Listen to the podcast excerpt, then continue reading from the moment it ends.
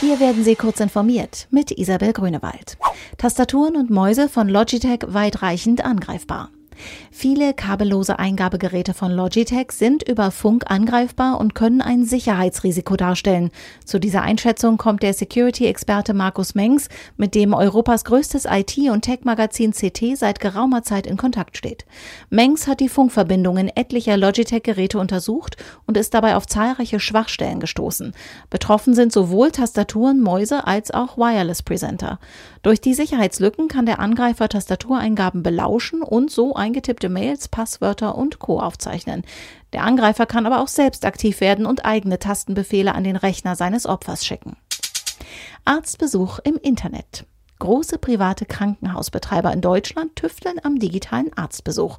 Seitdem die gesetzlichen Hürden für Telemedizin gefallen sind, treiben Klinikkonzerne Diagnosen per Video, App oder Telefon voran. Fresenius, Rhön und Asklepios wetteifern um digitale Plattformen, die manchen Besuch in der Arztpraxis überflüssig machen und Patienten viel Zeit sparen dürften. Das könnte gegen den Ärztemangel auf dem Land helfen und den Firmen neue Umsatzquellen bringen. Volkswagens Elektrorennwagen bricht Formel 1 Rekord. Volkswagens Rekordjagd mit der optimierten Version seines Elektro-Rennwagens IDR geht weiter und machte am Wochenende auch vor einem Rundenrekord eines Formel-1-Boliden nicht halt. Beim Goodwood Festival of Speed in Südengland stellte Romain Dumas einen neuen Streckenrekord auf. Er untertraf den bisherigen Rekordhalter Nick Heidfeld, der 1999 mit seinem McLaren Mercedes mit Verbrennungsmotor noch 1,7 Sekunden mehr benötigte. Faltbares iPad in Planung.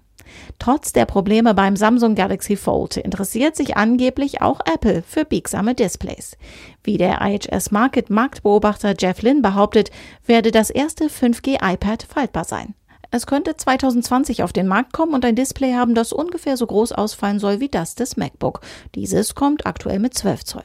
Apples Idee sei, mit Businessgeräten wie Microsoft Surface zu konkurrieren.